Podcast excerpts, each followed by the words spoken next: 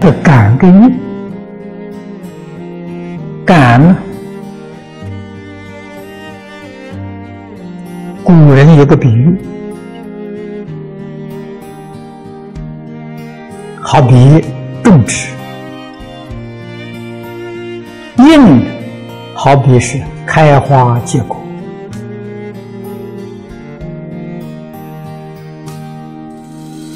那么用这两个字做这一篇文章的名称，就说明了有感必定有。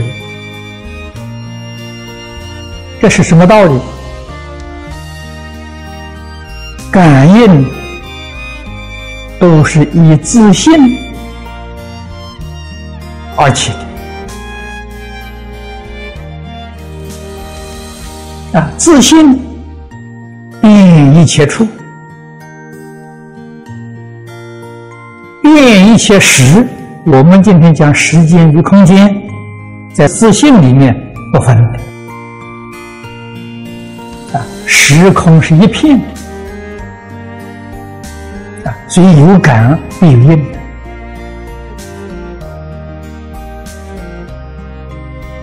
在我们一个人的身体上。所谓牵一发而动全身，啊，这一根头发微不足道啊！如果我们动弹它的时候，这一身都觉得不舒服啊！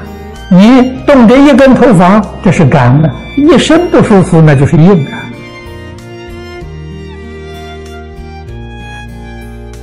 由此可知啊。我们起心动念、言语造作，不要以为这是小事啊，这个无所谓的。再微弱的念头，都能够震动虚空法界。我们都不晓得迷失了。就像我们身上这一根汗毛一样，我们把这个汗毛巾提起来，全身都能感觉到。这是大家知道，这是我们一个身体呀。但是你没有了解，虚空法界一切众生是自己的清净发生，是一体。正因为它是一体，所以感应就不可思议。有感必应，随感随应。